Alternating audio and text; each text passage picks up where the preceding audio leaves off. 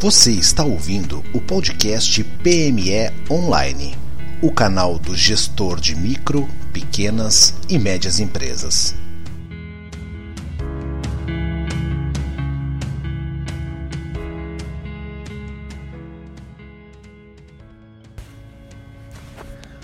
Olá! Então hoje a gente está aqui gravando o segundo episódio que fala sobre a crise causada pela pandemia. Uh, a gente vai repercutir dois artigos que já foram para o site, que fala um sobre serenidade e outro fala sobre prioridades para o gestor de micro, pequenas e médias empresas. E é interessante que hoje a gente está gravando um sábado, então no Brasil a primeira semana inteira depois de, de, de de, de, do coronavírus ser considerado uma pandemia pela OMS e já deu para a gente ver alguns comportamentos uh, interessantes desse PME. Uh, a nossa empresa ela atende uh, prioritariamente esse público né, na, na, no fornecimento de softwares para PMEs, então nosso contato é muito próximo com, com esses gestores, com esses empreendedores e aí, por isso, a gente viu a necessidade de falar sobre o momento que exige serenidade, calma. De novo, a gente repete sobre a visão sistêmica de ter do gestor ter uma visão do amplo, do todo e não deixar os problemas da sua empresa ou do seu mercado engolir a, a, ao próprio negócio, deixar isso abater o movimento do gestor. E uh, esse estado de, de serenidade que tem tudo a ver com, enfim, uh, com tópicos aí de inteligência emocional e, uh, enfim, outros conceitos aí que a gente até poderia entrar, mas talvez eh, seria até mais adequado ter o apoio de um psicólogo. Mas uh, vamos se ater ao conceito de gestão e em tomada de decisão. É isso que a gente veio escrevendo e que, e que repercutir, que a serenidade ela vai ser fundamental para o gestor coletar as informações e conseguir analisar de uma forma mais sensata para depois tomar a melhor decisão. Nesse, nesse momento atual, é, é importante que a cada dia seja coletadas informações e a cada dia sejam tomadas decisões. Uh, não é a hora de pensar uh, no longo prazo ou de esperar grandes movimentações. A verdade é que tem que esperar as, as vamos dizer assim, as pequenas movimentações do mercado para tomar pequenas decisões no caminho de manter as operações, manter as empresas trabalhando dia a dia. Uh, a gente já pôde ver agora mais uh, recentemente uma série de restaurantes, de bares uh, que nunca tinham trabalhado com delivery, agora fazendo esse movimento, né, de, enfim, de colocar em aplicativo, de abrir os canais de atendimento para fazer entrega no cliente. Então esse é um exemplo, um pequeno exemplo de como tu tem que tomar as decisões dia a dia, acompanhando o, o andamento dos fatos, né? Então isso é importante. Uh, não adianta tu querer tomar decisões lá na frente se tu ainda não sabe uh, como é que vai ser no dia a dia. Essa semana também o governo uh, postergou os vencimentos do Simples Nacional. Isso é, é, vai ser um apoio muito importante nos próximos 60 dias do PME. E aí, já eu, eu já conversando aqui com algumas pessoas, o gestor falando: Ah, mas vai, eu já estou preocupado como eu vou pagar lá na frente. Falei: Olha, calma, não adianta tu uh, ficar pensando naquela solução daqui 90 dias se a gente tem 60 dias para uh, enfrentar 60 dias para acompanhar esses movimentos.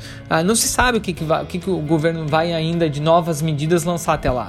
Não se sabe se lá daqui a 60 dias o governo não vai criar um novo plano de socorro às PMEs. Então, isso que é o, é o importante: é ter calma, é ter serenidade, não se afobar nas decisões e analisar a informação dia a dia, momento a momento.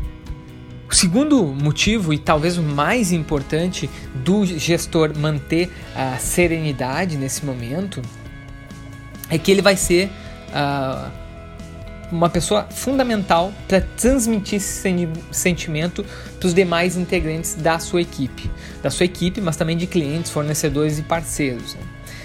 Já percebemos alguns gestores, empreendedores uh, perder o controle emocional e adotar um tom mais agressivo de comunicação, seja por e-mail, seja por telefone. Nós já recebemos relatos aqui das nossas equipes uh, de pessoas já com tom de estresse, com um tom de comunicação mais agressivo, e isso é verdade que não vai ajudar não vai ajudar no ambiente interno, não vai, enviar, não vai ajudar no ambiente uh, de relacionamento com fornecedores e as pessoas, de um modo ou de outro, vão acabar não colaborando para soluções.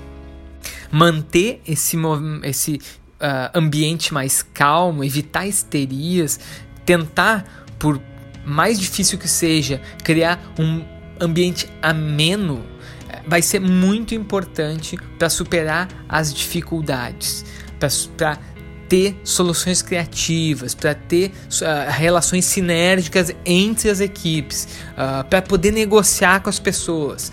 Uh, como eu disse no episódio passado, a crise é global, vai atingir todo mundo, então as pessoas naturalmente vão estar tá mais dispostas a negociar e contribuir para que as coisas não parem.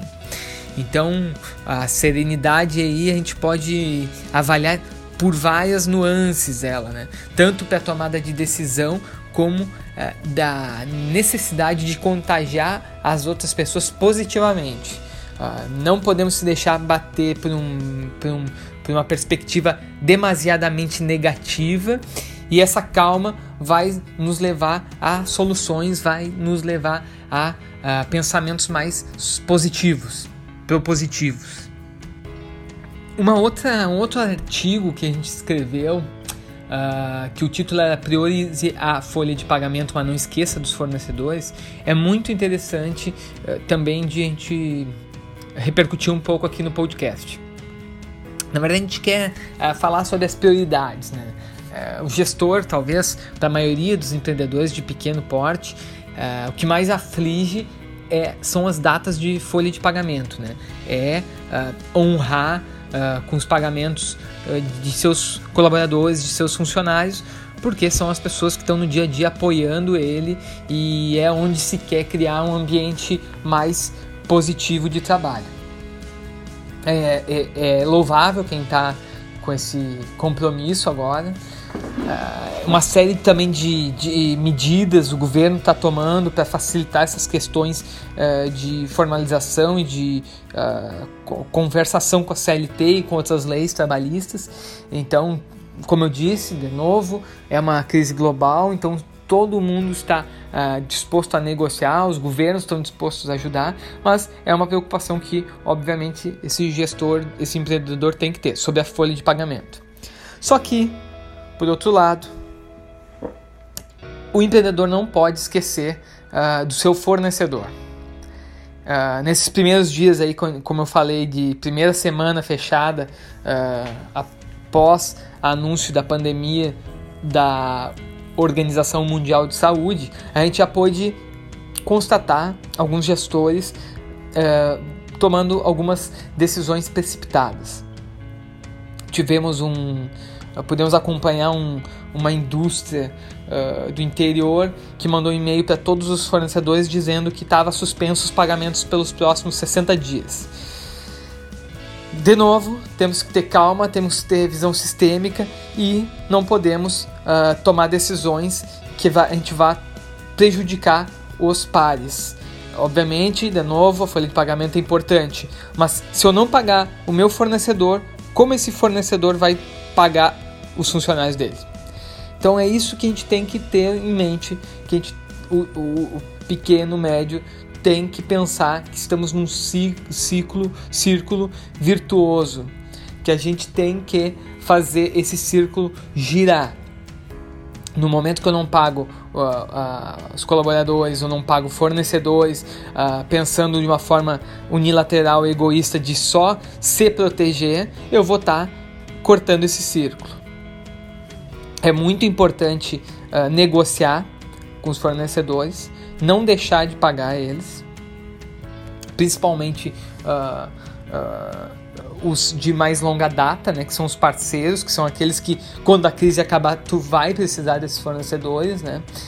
Uh, mas é hora. Uh, esses dias nós estávamos numa das reuniões aqui do nosso comitê interno de crise, a gente estava conversando sobre é hora de dividir as migalhas, né? Então não se pode simplesmente uh, cortar os canais, tem que se criar soluções para que a gente consiga manter a nossa rede de pessoas, que vamos de novo, são colaboradores, fornecedores, parceiros, enfim, todo tipo de stakeholder tem que continuar conectado e tem que continuar se retroalimentando, né?